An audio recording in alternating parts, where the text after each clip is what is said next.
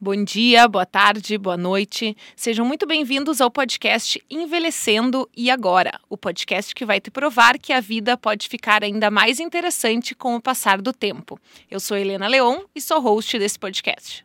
Olá pessoal, meu nome é Vinícius Miola, eu sou médico geriatra e hoje a gente está aqui com meu grande amigo e compadre, Dr. Giovanni Zílio, médico ortopedista, especialista em ombro, e hoje a gente vai falar um pouco sobre as dores, né, que começam a aparecer conforme a gente vai envelhecendo, né? Parece que o paciente mais idoso muitas vezes reclama que tudo dói. Mas mesmo durante o processo de envelhecimento, a gente vê que as dores começam a aparecer, até em nós, né? Chega os 30 anos, as dores já começam a acontecer.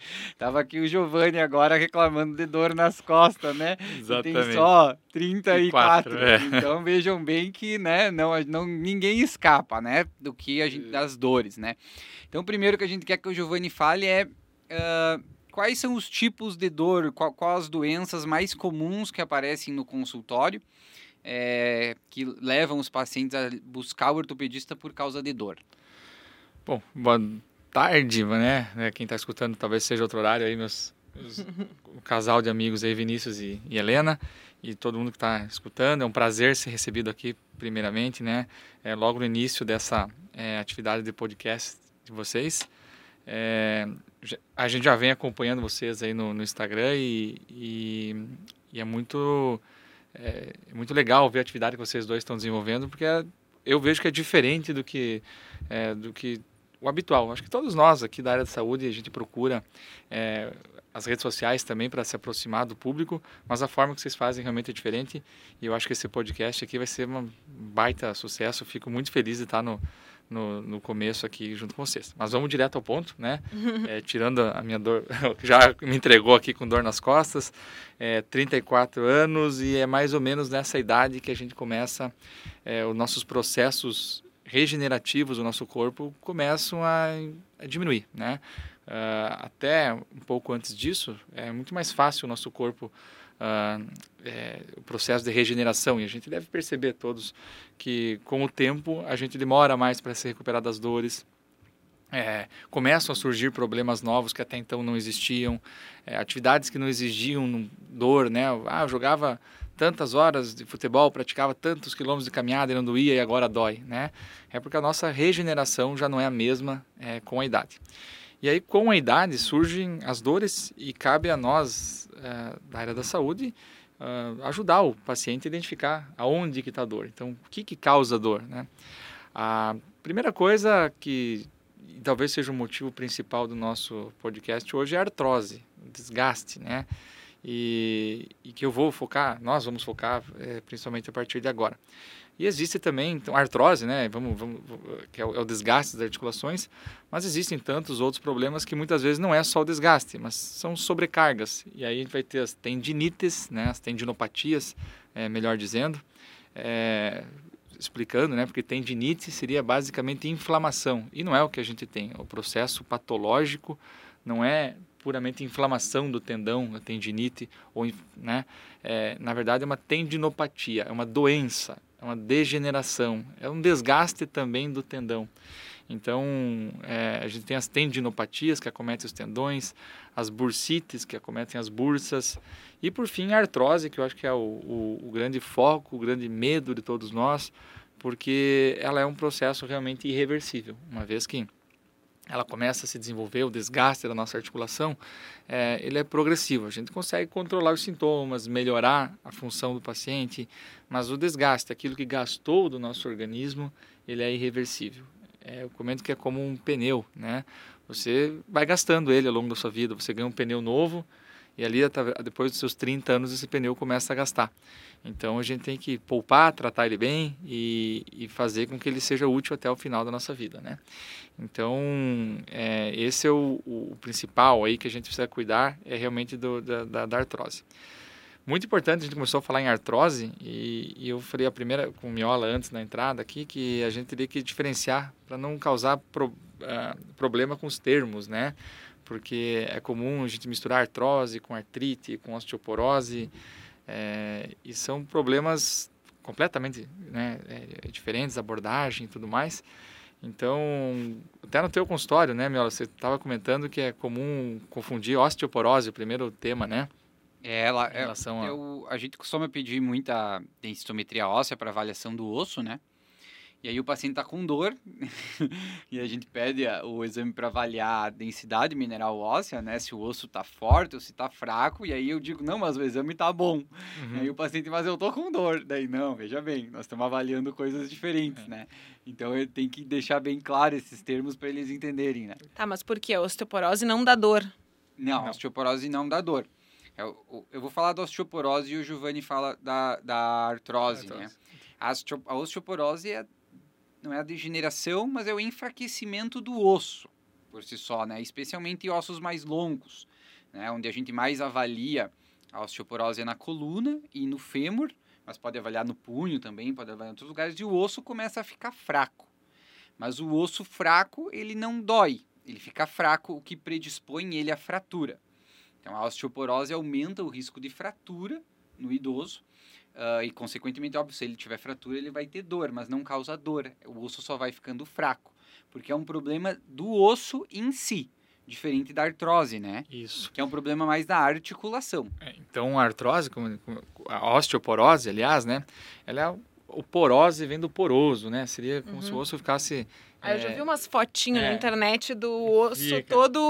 A esponja. É, eu falo que é que nem aquele chocolate soufflé, assim. Ah, a gente pode colocar né? uma uma figurinha para quem estiver é. assistindo no, no e, YouTube. E ela realmente é, ela é assintomática, ela não causa osso. dor, osteoporose, predispõe a fratura, que é, é, é, um grande perigo na população idosa, então a gente trata por isso. Uh, só que quando a gente faz a densitometria, que é o exame que vê isso, aparece uma imagenzinha da coluna, uma imagem do quadril, e é comum a confusão. Ah, não, mas tem algum problema no quadril, algum problema na coluna? E o objetivo desse exame não é, não é esse, né? E, e aí vem a artrose. A artrose é o desgaste da articulação, né? É, ele é um tipo de artrite, para diferenciar já de todos os termos possíveis aqui, né? Artrite, art, né, vem de articulação, é, it, inflamação. Então, qualquer inflamação em uma articulação, a gente chama de artrite. A, artrite ela pode ser, por exemplo, infecciosa, quando tem uma bactéria causando uma, uma infecção na articulação. Ela pode ser uma artrite é, por causa reumatológica, então todas as doenças reumatológicas que podem causar, né? Mas a artrite reumatoide, a lúpus, artrite, as artrite psoriática, então causam artrites, né? É, tem artrite por depósito de cristais, que é a do ácido úrico, a gota, então é uma artrite também. E por fim, a mais comum de todas elas é a artrite degenerativa, né, que é o desgaste que eu comentei com vocês. Aí essa artrite degenerativa a gente conhece por artrose. Então, sinônimos mesmo, né? Então, a artrose é um tipo de artrite. Né? E a gente chama também de osteoartrite, principalmente a língua inglesa usa pouco o termo artrose, eu uso mais osteoartrite, né? então nos estudos. Mas osteoartrite e artrose são completos sinônimos né, nesses dois termos. Mas vamos lá, o que, que é isso? Né? Então, já estava comentando ali que a partir dos 30 anos de idade, a gente começa a ter um déficit no processo de, é, de regeneração próprio do nosso organismo.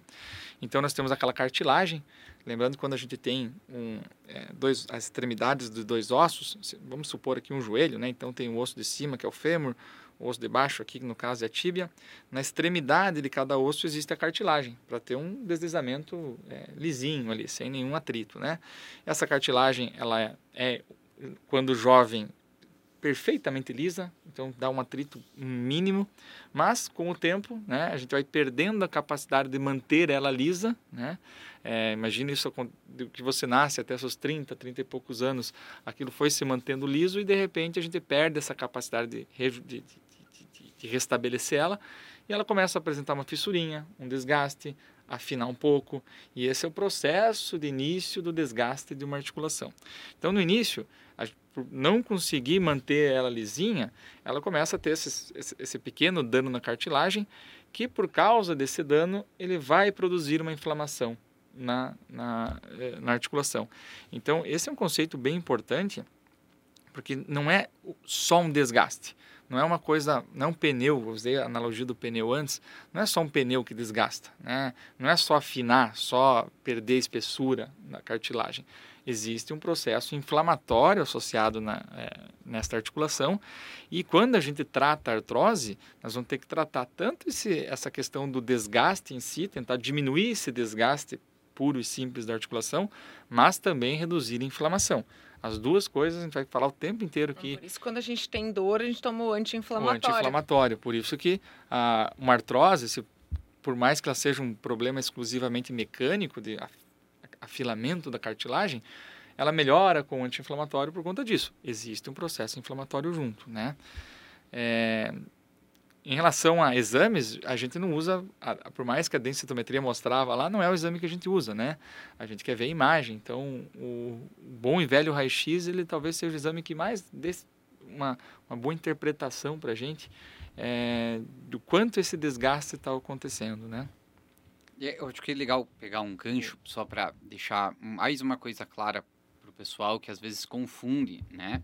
que é a questão dos reumatismos, né? E o Giovanni explicou bem essa questão da artrite. Uh, e que nós poderíamos colocar a osteoartrite ou artrose, né, dentro de uma doença que é um reumatismo, uhum, vamos dizer sim. assim, né? Uh, mas é importante, eh, pessoal, na prática, quando vocês vão ao médico, consultam, tem dor, é, que vocês tenham realmente é, qual tipo de reumatismo que vocês têm vocês receberem o diagnóstico reumatismo é uma coisa muito genérica e às vezes quando vocês saem do consultório, vocês precisam ir em outro lugar, é, a pessoa precisa saber qual a doença que vocês têm certinho, vocês levarem o termo reumatismo é muito genérico, é que nem a gente comenta demência lá no, no Instagram, né? Demência é um termo genérico, que vocês precisam saber o sobrenome. Então isso é a mesma coisa. Então quando a gente fala reumatismo, a gente fala de várias doenças da osteoartrite, né, que é a mais comum, da artrite reumatoide, que é outra doença comum, a gota, que o Giovanni citou, e aí vai lá lúpus, né, esclerose sistêmica, várias outras doenças que estão dentre as doenças reumatológicas.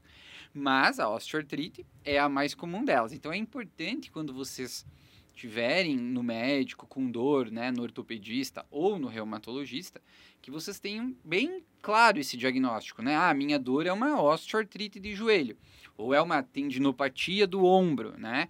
Ou é uma artrite reumatoide. Isso é bom tanto para vocês, né? Que fique que consiga, vocês consigam esclarecer melhor para vocês, mas também quando vocês precisarem dessa informação em outro médico, é, é, é, legal que vocês tenham esse diagnóstico mais correto. Então, por isso que esse entendimento inicial que a gente está trazendo aqui, essa diferenciação, ela é bem importante como informação tanto para vocês quanto para quando vocês vão né, em outro médico ou numa emergência, vocês precisam dizer qual doença que vocês têm para o médico entender melhor, né? Então, por isso que a gente está fazendo essa diferenciação inicial. Tá, mas isso que tu falou aí é para uma pessoa que já tem o seu diagnóstico, né? Mas e se eu ainda não tenho o meu diagnóstico? Quais são os principais sintomas ali? O que, que a pessoa sente além da dor? Para a gente saber que ela está com osteoartrite. Bom, é, primeiro a gente tem que para o diagnóstico, os sintomas mais comuns, né? Então, a dor na articulação, é, limitação da amplitude de movimento. Então, ah, o joelho não dobra mais completamente como dobrava antes. É, crepitação, aqueles ah, parece que tem areia dentro do joelho, né? Sente estala, estala né? Mas faz aquela aquela crepitação mesmo, são vários estalidozinhos pequenos de acordo durante o arco Meu de pulso movimento. faz isso. É. Será que eu tenho isso? Não, até por curiosidade, assim, é, é sempre comum a pessoa perguntar, ah, mas o meu ombro estala, né? É, via de regra, tá? É, qualquer estalido, desde que indolor e que não prejudique a função e que seja principalmente o voluntário, eles são fisiológicos, tá? Tô fazendo então, uma consulta aqui, ó, de graça. ah, então não é uma preocupação, né? A crepitação essa relacionada à artrose é aquela crepitação contínua durante todo o arco de movimento, ou seja, aquela cartilagem desgastada, quando ela está deslizando uma sobre a outra, ela tá, não, era lisinha, não é mais, então ela vai fazer um atrito. Você pode sentir isso colocando a mão em cima da articulação e, e, e, e sentindo o movimento e muitas vezes até escutar, né? Você consegue escutar essa, essa crepitação. É, o estalido, ele é um... A crepitação é aquela aos pouquinhos, digamos assim. O estalido é aquele mais grosseiro. De novo, quando ele é indolor, ele é menos preocupante. Agora, o estalido doloroso merece a investigação. Alguma coisa está interposta ali causando sintoma. Bom, a gente falou da dor, falamos da limitação do movimento, falamos da crepitação, é, e basicamente acho que seriam esses os principais é, os principais sintomas né? Tem as características da dor uma dor que piora aos esforços piora ao final do dia né? Por ter passado o dia todo sobrecarregando a articulação. É, não é uma dor que acorda o paciente à noite por exemplo que está no repouso Uh, não, pode ter alguns sintomas de eh, inchaço na articulação, sim, né? não, geralmente não é um inchaço tão exuberante, mas ele pode causar um inchaço na articulação, justamente por esse mecanismo inflamatório. É, então, esses basicamente seriam os principais sintomas. Ah, então, mas toda artrite pode dar isso. Então, é importante a avaliação é, médica para você excluir outras causas de artrites. Então, nós vamos pensar em, em outras artrites reumatológicas quando existem múltiplas articulações acometidas e outros sintomas envolvidos. É, artrite infecciosa, quando sintomas muito exuberantes, febre, calor local, é, vermelhidão e tudo mais, né? A gota, quando tem já histórico, histórico de ácido úrico, uma única articulação extremamente dolorosa. Então, assim, a gente consegue diferenciar já no exame clínico, basicamente, e quando, principalmente quando solicita outros exames de imagem, né? Porque a mesma articulação ela pode estar acometida por qualquer uma delas. Uma dor no joelho pode ser osteoartrite barra artrose, né? Que a gente já comentou, mas pode ser uma artrite reumatoide, pode ser uma gota, pode ser todas elas. Então, assim, é difícil a gente dizer é, para o paciente que sem uma avaliação ele consiga ter o diagnóstico preciso. O mais comum realmente é osteoartrite. Mas para não ter tratar de maneira equivocada, né, você precisa excluir esses outros diagnósticos, porque é, os outros diagnósticos vão requerer, na maioria das vezes, um tratamento sistêmico, né? Então, no caso de um reumatismo, uma doença reumatológica, você precisa tratar essa doença de base além da articulação propriamente dito, né? É, a artrite infecciosa é uma emergência, ela tem que ser operada, inclusive a artrite por gota tem que ser tratado a hiperuricemia, né, o, o ácido úrico elevado. Então, a gente precisa de um diagnóstico bem estabelecido. É osteoartrite, é o desgaste, vamos tratar o desgaste, né? Mas tem que olhar de maneira geral todas as outras possibilidades. Muito legal. Tá, e por que que isso acontece? Bom, acontece. Além da idade, além da né? Idade. Sim, além da idade, né? É, porque às vezes isso acontece muito jovem, né? Então, assim, a idade é um fator de risco porque a gente já não tem os mesmos mecanismos regenerativos. É, mas não é só isso, né? O que a gente submete ao nosso corpo, a nossa articulação ao longo da nossa vida, independente dos anos, pode interferir no processo de desgaste. Então, uh, um paciente que teve uma fratura, mesmo aos 20 anos de idade, né? É até esperado que em torno, de, de, acordo com a fratura, a gravidade, claro, mas é até normal a gente encontrar esse paciente com 40 anos, às vezes com desgaste, né?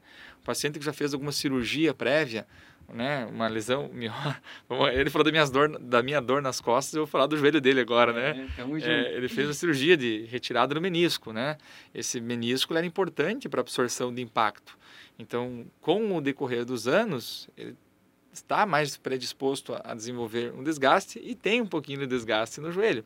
Então, cirurgias prévias nessa articulação, des, uh, fraturas, acidentes prévios nessa articulação, sobrepeso, sem dúvida nenhuma, né? A obesidade aumenta o risco, no mínimo duas vezes, né? De você ter artrose numa articulação, né? Então, para o mesmo paciente, para a mesma idade, mais ou menos assim. Então, tem essa os acidentes, as cirurgias, o sobrepeso, atividades que o paciente desenvolve, atividades esportivas de impacto. Então, tudo isso predispõe o paciente mais cedo a ter esses, essa, essa artrose, né? Legal, muito é. bom. Bom, mas aí começar a fazer um merchan do ortopedista, e até eu quero tirar umas dúvidas também.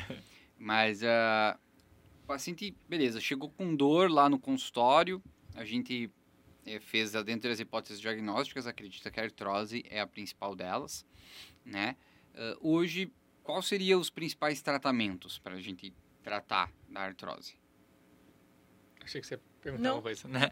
Então, assim, é, quando a gente começa a falar sobre o tratamento, depois você já deu a notícia para o paciente de desgaste, às vezes ninguém gosta de ouvir é, que tem, que tem artrose, né?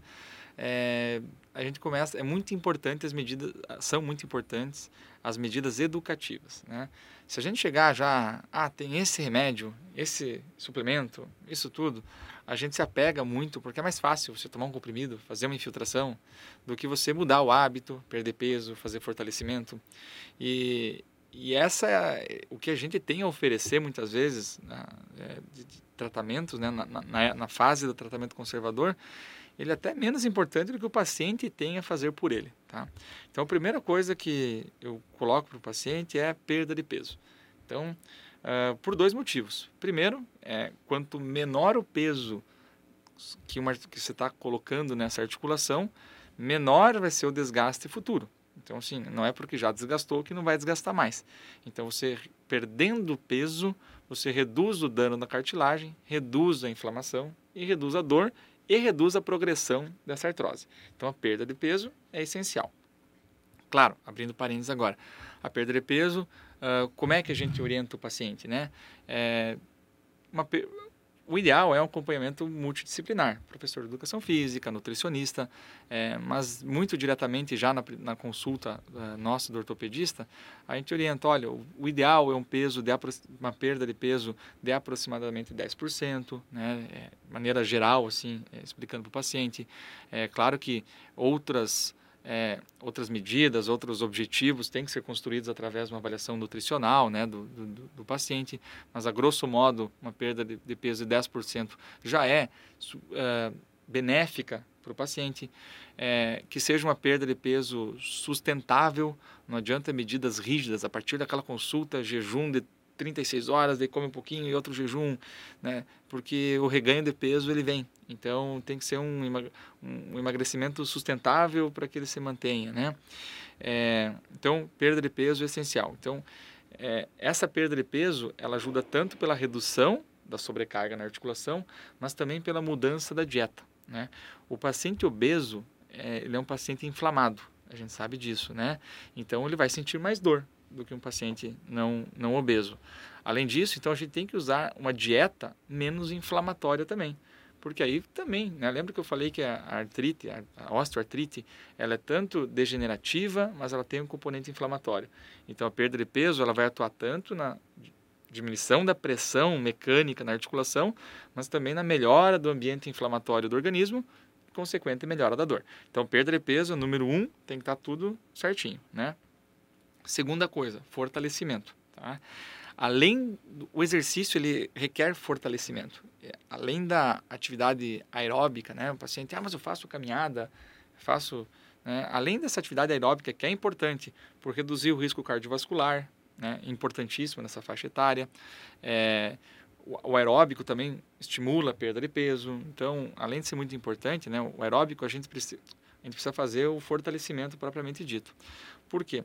É, toda a articulação do nosso corpo, né, absolutamente, absolutamente todas, tem, nós temos os estabilizadores estáticos, que é aquilo que funciona sem a gente querer. Né? Então, tem os nossos ligamentos, os meniscos, na coluna nós temos o disco intervertebral, é, os, no ombro a gente tem o labrum, tem os ligamentos, é, a cartilagem ela é um estabilizador também.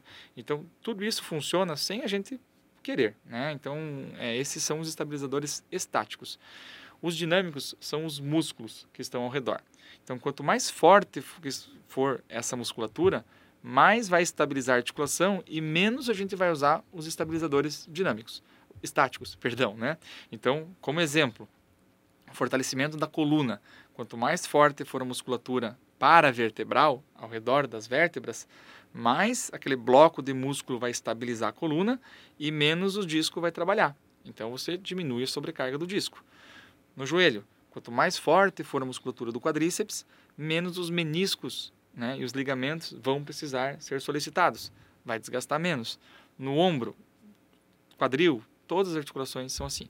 Então a gente precisa fazer fortalecimento. É básico, né?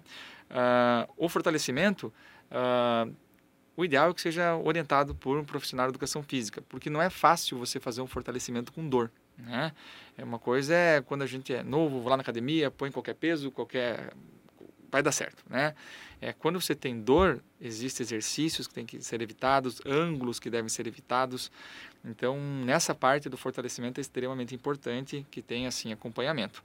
É, é um, existem exercícios concêntricos, excêntricos, né? um monte de exercício que vai é, ajudar a estabilizar. Então, a gente já fechou duas coisas: diminuição do peso tanto pelo mecanismo de diminuição da, da, sobrecarga em si, quanto por mecanismos inflamatórios, e atividade física, tanto aeróbico, né, que vai ajudar é, na, na, na redução do peso, mas principalmente o fortalecimento que vai ajudar a estabilizar essa articulação. Abrindo um outro parênteses, é importante o peso, aí, a, o fortalecimento, que a gente sabe que a musculação, a atividade é, é, de desenvolvimento muscular, ela é muito importante para a melhora da massa óssea, né, na osteoporose. Nós já mudamos o assunto, né, mas osteoporose, mas voltando, é parte essencial também no tratamento da osteoporose.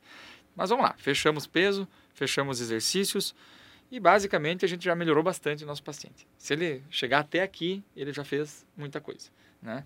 E aí eu falo para o paciente, você percebeu que até agora não te dei nada, né? Eu não falei, tá tudo contigo. E realmente, se a gente interromper aqui, a gente já fez muita coisa por ele, né? Porque não é fácil é, fazer tudo isso. Como que que a gente pode, é, nós, enquanto né, médicos agora, oferecer esse paciente? Ele está com dor. Então, medicamentos é, para dor ou medicamentos para melhorar a cartilagem, o que que a gente tem à disposição de tudo isso, né? Para isso. Então, é, sem dúvida nenhuma, propiciar uma melhora do ambiente é, inflamatório dessa articulação.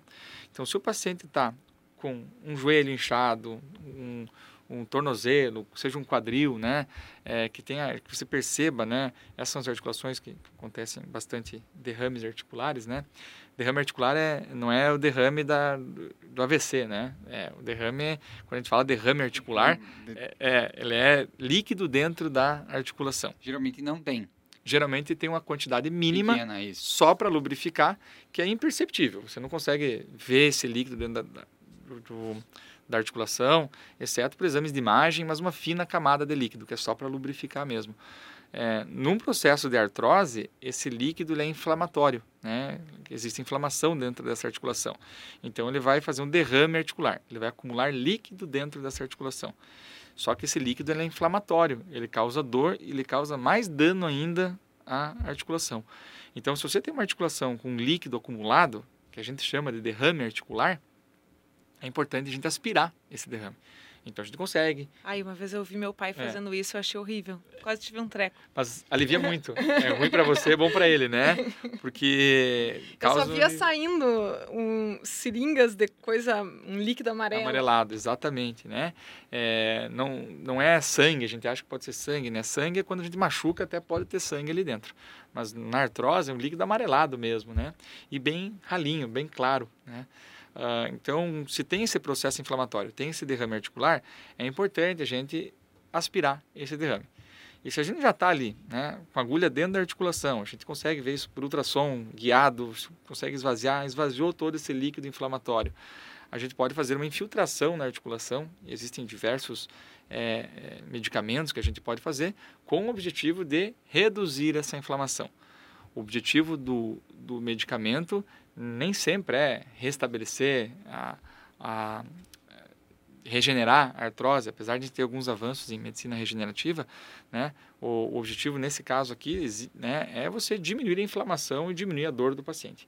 Então, uma infiltração, por exemplo, na articulação pode sim ser uma medida muito é, rápida de você é, proporcionar um alívio para que ele consiga, sim, fazer os exercícios, fazer a dieta, fazer é, e, e, seguir com o tratamento conservador. Então essa sim é uma alternativa que a gente pode fazer em, em, em consultório, né? Uh, em relação à prescrição de medicamentos, né? Uh, existe é, existe dieta para isso, tá? Mas a dieta que a gente orienta, uh, a gente sempre fala que uma dieta com pouca gordura, pouco, evitar carboidratos, é, isso é uma dieta menos inflamatória, ajuda a colaborar no controle da dor. Mas existem alguns suplementos que podem ser tentados, né? Que todo mundo já deve ter ouvido falar no colágeno, na glicosamina e condroitina, é, no MSM. Existe uma série de que a gente chama Esses de. aí eu só tinha ouvido falar é, do colágeno. Do colágeno. É, é o mais famoso e dentre deles talvez seja um dos que mais a gente tem alguma evidência de que funcione. Então assim, eles não têm é, um, evidência forte que mostre diferença é, estatisticamente é, significativa que mudou a dor e a função ou diminuiu a progressão da artrose. Então, não, não existe uma evidência forte que, que, que, que, que nos dê suporte para o uso deles. Mas, com o paciente ciente de que pode haver uma melhora, a gente estima aí que mais ou menos 20 a 30% dos pacientes referem que tem uma melhora com o uso contínuo dessa medicação. Então, a gente pode propor ao paciente uma tentativa de uso é, dessa medicação, mas ciente de que não é eh, necessariamente isso que vai uh, impedir a progressão da artrose ou mesmo melhorar os sintomas. De novo, é, não é incomum a gente encontrar pacientes que falam, ah, já tomei isso aí, não me adianta nada e está dentro do esperado. Então, a gente tem que pesar muito o uso desses nutracêuticos que a gente chama, é, principalmente no grau de artrose do paciente. Então, se é uma artrose muito avançada, talvez não tenha mais sentido a gente fazer uso. É, num paciente já toma múltiplas medicações, né? Isso é mais um custo muitas vezes para o paciente, sem que isso necessariamente se signifique uma melhora para ele. Então, às vezes já tem todo aquele coquetel de medicamentos para o coração, para o pulmão, para o diabetes, para o colesterol. É, isso tudo às vezes é custoso para o paciente e você usar um, mais um, usar um medicamento que não necessariamente vai mudar a história de tudo isso, mas que encareça o custo e o tratamento desse paciente, nem sempre tem que ser discutido com o paciente, né? É, e de novo, reforçando sempre quando eu começo a falar de infiltrações, de medicamentos, eu falo, ó, mas não esquece do 1 um e do 2. Eu falei primeiro para o seu peso e o fortalecimento, agora que eu estou falando dos remedinhos é muito importante ficar é engraçado lá na que frente. tudo se conecta, é. né? Porque no nosso primeiro episódio a gente estava falando sobre envelhecimento e a gente frisou muito uh, no inflammaging, né? Que seria ali uhum. a inflamação, né? Os processos inflamatórios ali, o envelhecimento. Uh, e falou muito de dieta e de exercício físico. E daí uhum. agora a gente nem combinou nada aqui, ah, tu veio, nisso, né? já caiu. E os seus preguiçosos. É. Que o ponto... Então vocês vão lá, escutem o episódio 1 de novo, né? E comecem a se organizar na vida aí, fazer exercício, melhorar a dieta. Né? E vejam como a Helena falou, essa questão do inflammaging, como é importante, né? Porque o envelhecimento é um processo inflamatório crônico, é, né, uh, do nosso corpo, então a gente vai inflamando ao longo do tempo, isso vai levando a, a degeneração é, de diversos aspectos. E aí, quando a gente começa a falar de doenças específicas, a gente começa a falar de inflamação. E aí, a obesidade também é uma inflamação crônica, né? E sistêmica. Então, o corpo todo está inflamado. Então, se eu tenho um paciente obeso e é envelhecendo, eu tenho duas vezes inflamação. Então, isso vai acelerar o processo de envelhecimento. E aí, eu posso ter inflamação especificamente na cartilagem, na, né, na, na articulação que pode levar ele a ter um envelhecimento maior daquela articulação específica. Tudo isso relacionado ao processo inflamatório que a gente comentou. E aí as medidas anti-inflamatórias, né, são a dieta, especialmente, e atividade física, né? E aí, então, a gente volta no que a gente conversou no episódio 1, que é muito importante. Acho que é legal a gente. Não, mas peraí, ele tava. O Giovanni não terminou de falar dos remédios que ele estava. É, falando. mas vamos, vamos entrar num parênteses agora, porque a gente está falando de atividade física, acho que isso é bem importante. Porque tem uma questão que eu acho que é legal você esclarecer, que é a respeito da dor e atividade física, né? Porque muitas vezes o paciente tá com dor, né? Ele tem a dor na articulação ou a dor né, no ombro, no joelho, no quadril. E aí você sabe que ele precisa fazer atividade física para fortalecer é, essa articulação, como você muito bem explicou ali, acho que foi bem legal essa explicação. Mas ele diz, não, mas né, como é que eu vou fazer atividade eu vou física? Vou ir na academia e vai doer mais ainda. Exato, então acho que é bom a gente dar uma esclarecida. Claro que ele vai precisar de avaliação médica, para ver Sim, se ele claro. pode, né? Mas como é que fica essa questão de ter a dor e fazer atividade física? Exatamente. Então, é, aí melhorou muito, né? Hoje a, a ortopedia, a medicina, ela melhorou muito no o que, que a gente pode oferecer para tratar a dor de um indivíduo. Né? Então, vamos lá. É, por mais que você prescreva, não, você vai fazer com acompanhamento, tudo certo, o paciente muitas vezes vai chegar e dizer, mas mesmo assim eu tenho dor, né? Então, Sim, mas quem é que não tem dor, tem dor. no primeiro dia é, da academia, não, não, né? Mas é, Se mas, você não faz e daí vai exato. lá, qualquer coisa que você fizer vai doer, né? Exato, exato. Então, o que, que a gente pode fazer para diminuir essa dor? Então, a gente sabe que existe uma articulação doente, que ela dói no dia a dia, dói sentado, às vezes, né? Como é que não vai doer fazendo atividade? Então, a gente tem, sim, é nosso objetivo. É, o paciente não vai até o consultório de ortopedia só para ouvir que tem que perder peso, fazer dieta e fazer exercício. Isso já escutou aqui, né? E escuta por tudo que é lado. Os, os filhos falam, Ele os vizinhos olha no falam. É todo Escutam, mundo, mas não é, fazem, é, né, seus é, preguiçosos. todo mundo fala. Mas, quando você fala para o paciente que, olha, você tem que perder peso, é óbvio, ele já sabia disso, já, né? Não é, é o que tem que fazer exercício. Todo mundo já sabe disso, né? Então, é, o que, que nós podemos oferecer objetivamente, né?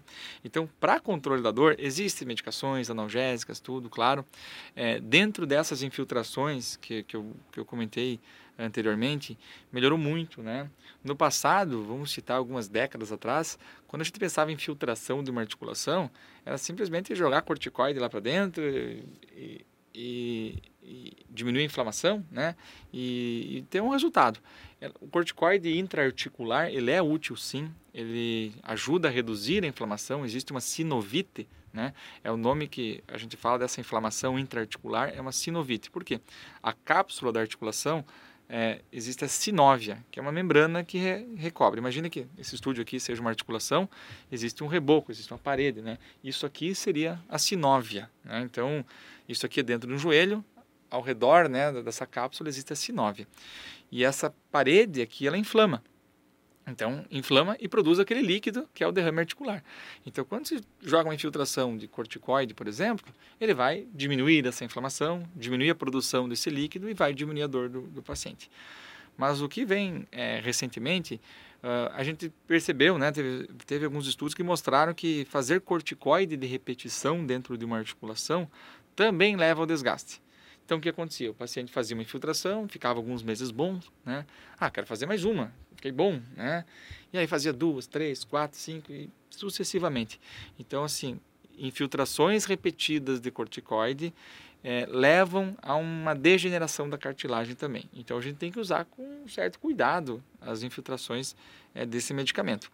E aí é o que surgiu nos últimos, né, nas últimas décadas, uh, outros produtos como ácido hialurônico, que tem um efeito anti-inflamatório talvez menos pronunciado, menos agudo é, do, que o, do que o corticoide, mas por ele ser um produto natural da nossa, da nossa articulação, então vamos lá, o que é o ácido hialurônico? Né? Ele é o produto normal da matriz é, da nossa cartilagem. Então, como está degradado, e do componente do líquido articular, né? Como ele está degradado, ele está em menor quantidade ali dentro. Então, quando se joga ali para dentro, você restabelece. Você, é, o objetivo é tornar esse líquido mais viscoso, o que propicia um, um, um, melhor funcionamento da articulação. Então, o ácido hialurônico ele também tem efeitos anti-inflamatórios, como eu falei, menos pronunciado que o corticoide, mas ele tem um efeito biológico melhor para a articulação.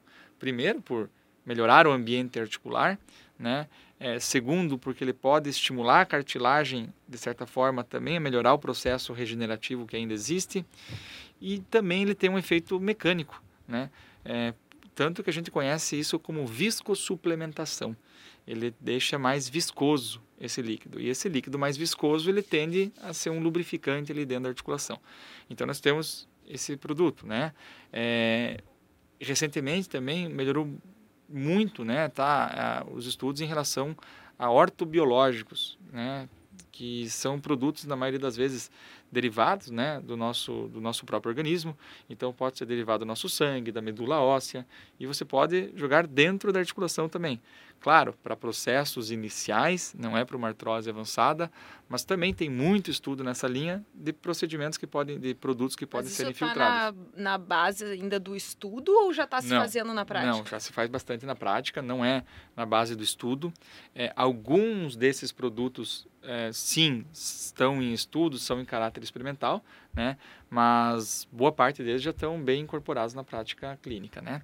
Então, existe uma série de produtos que a gente pode fazer para melhorar o ambiente e melhorar a dor. Existem também outros procedimentos que, vamos supor que a gente chegou a um momento que não está muito avançado o desgaste. Mas deixa eu fazer uma pergunta claro. antes de nós falar da artrose avançada. É. O, hoje, né, no tratamento inicial né, desse processo de dor em que a gente chegou no diagnóstico de osteoartrite, você diria então o paciente está tá aderindo à dieta, exercício físico, fez a parte dele, ok, mas ainda tem dor, porque tem uma articulação inflamada, né, e, e com processo degenerativo. A infiltração hoje seria o tratamento principal dos processos iniciais da, da, da osteoartrite? Olha, a grande vantagem da infiltração, ela é, vamos, é, da, no, no, no, processo inicial, sim, é porque, vamos supor, como eu falei dos nutracêuticos ali, né? É, se você tem, um dos nutracêuticos é o ácido hialurônico via oral, né? Então, existe a possibilidade de você tomar esse ácido hialurônico em cápsulas, porém, a gente não tem a garantia ou a certeza, ou mesmo quantificar o quanto desse ácido hialurônico vai passar pelo nosso trato gastrointestinal, vai ser é, é, metabolizado pelo nosso organismo, que vai efetivamente chegar nessa articulação. Então, a gente tem uma preferência né, por fazer o ácido hialurônico dentro da articulação. Né? Uh, existe já uma boa evidência para casos leves e moderados do uso dessa medicação dentro da articulação. A grande vantagem é a simplicidade. Você faz isso em consultório, é uma medida ambulatorial, sem maiores é, complexidades ou mesmo custos em relação a outros tratamentos mais avançados. Avançados, dói, digo. Né? Não, não local dói nada, né? É, então, assim, quando digo avançados, não que seja mais avançado, digo para casos mais avançados, né? Então, o tratamento intraarticular, ele basicamente quer ser mais objetivo do que você tomar alguma coisa esperando que aquilo chegue na articulação. Basicamente é isso. Mas ele não serve para casos graves ou e assim por diante, para casos leves e moderados, né? Sim, acho que é, é legal de esclarecer, né, para quem está escutando ou assistindo, porque é, especialmente no idoso, né, a gente tem dificuldade em tratar a dor em processos inflamatórios, eventualmente por causa dos anti-inflamatórios, né? E aí o pessoal uh, toma lá o seu ibuprofeno, diclofenaco, voltaren, cetoprofeno, meloxicam, toragesic, entre tantos outros anti-inflamatórios, que são medicações extremamente danosas, né? É, para todos, mas especialmente para os idosos que são mais propensos a ter efeitos colaterais. Então, problema no rim, que eles podem causar insuficiência renal, problema no coração, eles podem aumentar o risco cardiovascular. Então, ao mesmo tempo que eles vão estar aliviando a dor, eles vão ter efeitos colaterais importantes. Então, é, tem que ter muito cuidado, pessoal, né? Vocês, ao ter dor, fazer automedicação, porque muitas vezes vocês podem estar trazendo efeitos colaterais importantes que não vão tratar tão efetivamente assim.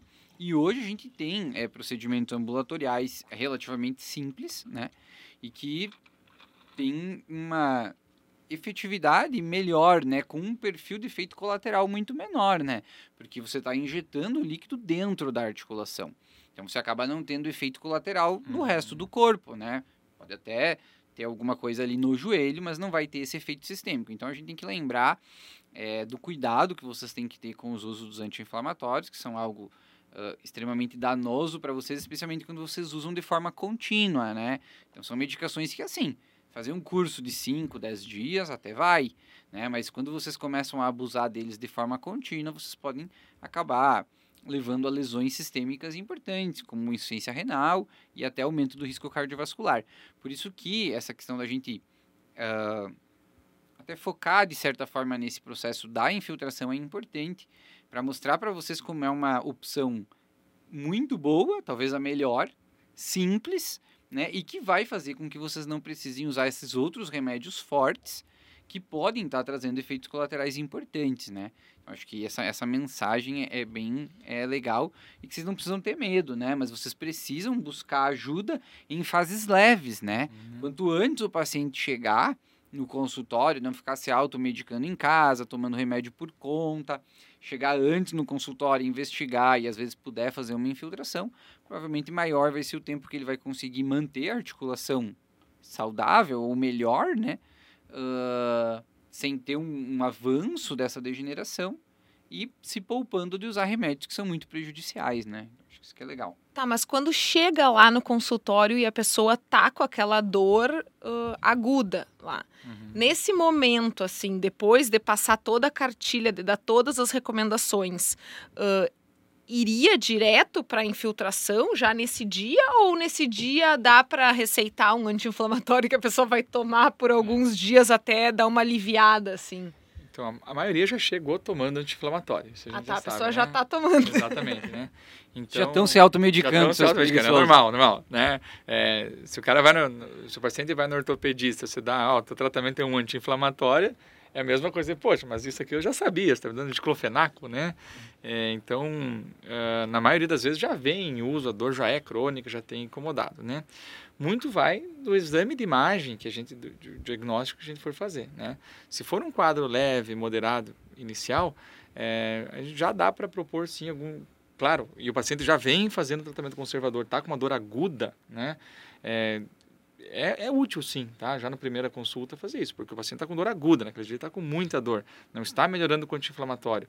Então, como medida analgésica, sim, já no, no, no, no, no primeiro dia é possível sim, tá? É, uma outra coisa que além dessas infiltrações só dentro da articulação, é, quando eu digo que a gente melhorou muito é, o que temos a oferecer aos pacientes, é, existem alguns procedimentos, por exemplo, de anestesia em torno das articulações. Isso é usado principalmente para casos mais avançados. Então vamos supor que o quadro já é bastante avançado. Então já não tem, talvez nem benefício de você fazer alguma infiltração intraarticular, porque o quadro já seria até para prótese, né? que é o que eu vou falar no final, qual é o final.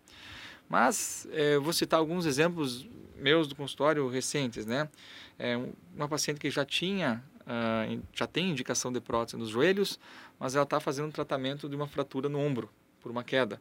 Então, ela não vai fazer uma prótese agora porque ela vai precisar usar muletas.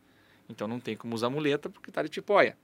Como é que você vai tratar essa prótese, essa, essa artrose? Então, uma alternativa num paciente que já tem indicação de prótese é você queimar esses nervinhos em torno do joelho. A gente consegue por raio-x, né?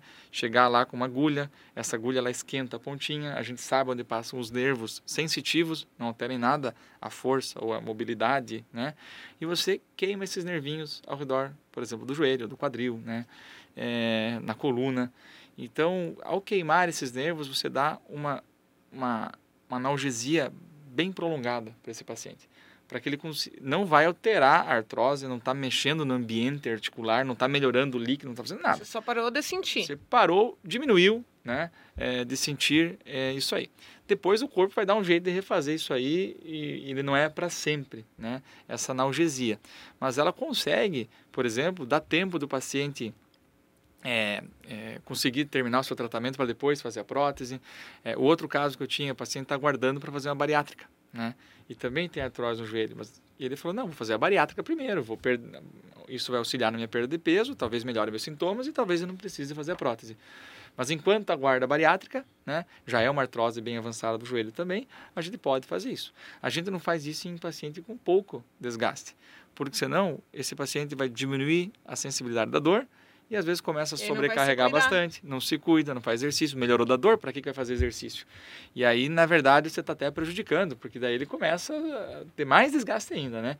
Então, esses bloqueios, né, essas analgesias em nervos ao redor das articulações, é para casos mais avançados que não vão fazer uma prótese por algum motivo é, do próprio paciente, né?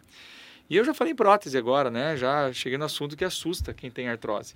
Porque quando você fala, você tem artrose, o paciente fala, e aí, vou ter que fazer prótese, é, minha tia fez prótese, a cirurgia é grande e assim por diante, né? É, e felizmente a prótese era uma boa alternativa. Que bom que temos a prótese. Ela devolveu é, mobilidade, função, vida para inúmeros pacientes, né? É, ao longo da nossa história aí, né? Então, uh, ah, para os casos que a artrose já está bastante avançada, o paciente já esgotou seus, seu fortalecimento, seu cuidado com o peso, seus medicamentos, é, e esse desgaste tem atrapalhado a vida do paciente, isso que é muito importante, está deixando ele fazer algumas atividades, está atrapalhando a, a, o, o dia a dia dele, e tenha uma radiografia que mostra o desgaste é, suficiente para ser submetido a uma prótese, a prótese é uma boa alternativa sim. De novo, a prótese é só para casos avançados. É o último uh, é a última etapa, né, digamos assim, o último tratamento que a gente vai oferecer para o nosso paciente, né? Quando a gente fala em prótese, né, é o que, que é? É a substituição da articulação. Então, vou falar do joelho, que eu já falei agora há pouco. Você retira aquela cartilagem toda machucada e coloca um metal. Retira a cartilagem de baixo e coloca um metal também. E no meio existe um material, como se fosse um plástico, né? Que acaba sendo o nosso novo nosso novo amortecedor, nossa nova articulação. Então isso realmente tira a dor, melhora a função, mas de novo, é indicado para casos graves, né, já estágios finais da, da artrose, em pacientes mais velhos. Também a gente não gosta de fazer isso em pacientes muito jovens. E o porquê disso é porque a prótese tem uma durabilidade. Né? Todo mundo já ouviu falar, ah, dura 15, 20 anos, né? É, e qual que é o problema de você fazer então muito cedo? Você ser submetido a uma segunda cirurgia, talvez terceira cirurgia, e cada cirurgia dessa ela é mais complexa. Então, o ideal é fazer numa idade em que talvez essa seja a única cirurgia do paciente, ou talvez a mais uma segunda, mas imagina você fazer em torno dos 45 anos de idade, o quanto esse paciente vai ter que mexer ainda na articulação. Vai ficar trocando pneu toda Vai ter que trocar hora. pneu toda hora. Então, o, o, objetivo, assim, é a gente tentar... Não existe uma idade é, padrão, assim, que a gente olha a identidade e fala, a partir de agora você pode fazer uma prótese. Mas a gente tem, sim, em média de 65 anos como uma idade mínima, né? Não é uma regra, mas é uma idade que a gente começa, antes disso, é, tentar postergar, né? Uh, mas isso é muito individual, né? Cada caso é, é um caso. Não dá para traçar isso com uma regra assim específica, né? Eu acho que o legal é vocês entenderem, né, pessoal, vejam quantas opções que a gente tem para tratamento da dor, né? Mas é óbvio que é, vocês precisam é, chegar ao médico, né? Ir para um acompanhamento às vezes precoce, né? Uh, até para vocês terem essa orientação do exercício físico de forma adequada, né? Porque aí, como comentou o Giovanni, vocês já chegam lá se automedicando, né? A articulação já numa podridão, vocês fazendo as coisas erradas, né? Não estão fazendo exercício físico, né? Uh, às vezes lá os meus pacientes carpindo é, mato e confusão na, lá no, no interior, tudo ergonomicamente errado, torto, né? E tal. E aí, claro que vocês, vocês próprios podem prejudicar o tratamento de vocês. Então, quanto antes vocês chegarem lá, forem bem orientados, provavelmente vocês vão estar tá postergando, né? Esse processo de piora da dor, inclusive, na maioria das vezes, economizando, né? Porque é, quanto antes vocês iniciarem atividade física, dieta ou medidas é, como a própria infiltração, né? Isso vai provavelmente postergar é, a piora clínica, né? Do, do processo inflamatório de vocês e vocês vão conseguir levar essa articulação por mais tempo e também ter mais autonomia e funcionalidade. Então é muito importante que é, acho que isso fica claro para vocês esse número de opções que a gente tem, mas a importância de ter um acompanhamento certinho também é, para vocês não ficarem fazendo as coisas erradas e se prejudicando. É, e aí, quando eu termino de falar para o paciente, né, parece que estou na consulta aqui, que eu falo, olha, tem as infiltrações, existe as, as, infiltrações, os bloqueios anestésicos, a, a prótese, enfim. É, Existem é, casos selecionadíssimos que até uma artroscopia pode ajudar, mesmo no paciente mais... Artroscopia é a cirurgia por vídeo, né? Ela, ela pode ajudar, mas são para casos muito selecionados, né? A cirurgia por vídeo, num desgaste, ela não muda a história natural, o desgaste vai continuar.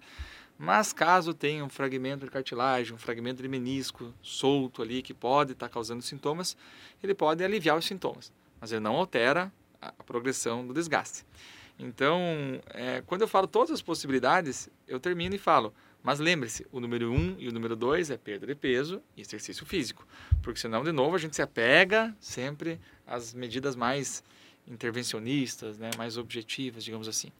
É, e quando volta para para peso e exercício, você falou um aspecto muito legal, que você falou, ah, lá no interior, fazendo tudo de qualquer jeito.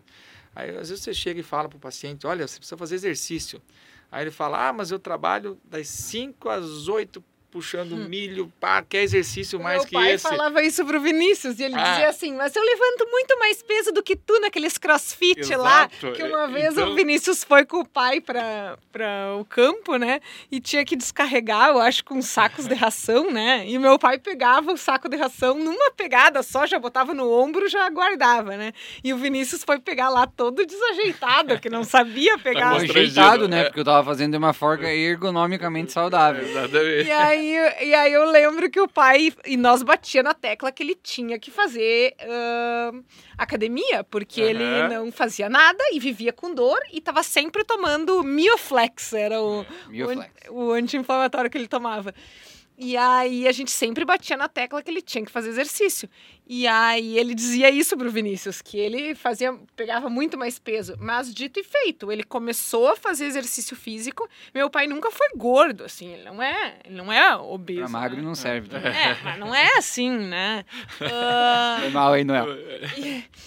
mas ele começou a fazer ah, academia, fazia duas vezes por semana, depois passou para três e hoje todo dia que ele consegue ele vai treinar e não tem mais dor, não toma mais anti-inflamatório, não sente mais Melhorou, nada. Então, é, é Então- isso mesmo. Convencer quem já trabalha no, no, no- no- pesado, né? Você convencer o sedentário a fazer exercício, ah, não, verdade, estou parado, preciso fazer exercício. Mas o, quem trabalha no pesado ou trabalha fazendo esforços, você dizer, ah, você precisa chegar de noite ainda e fazer academia, né?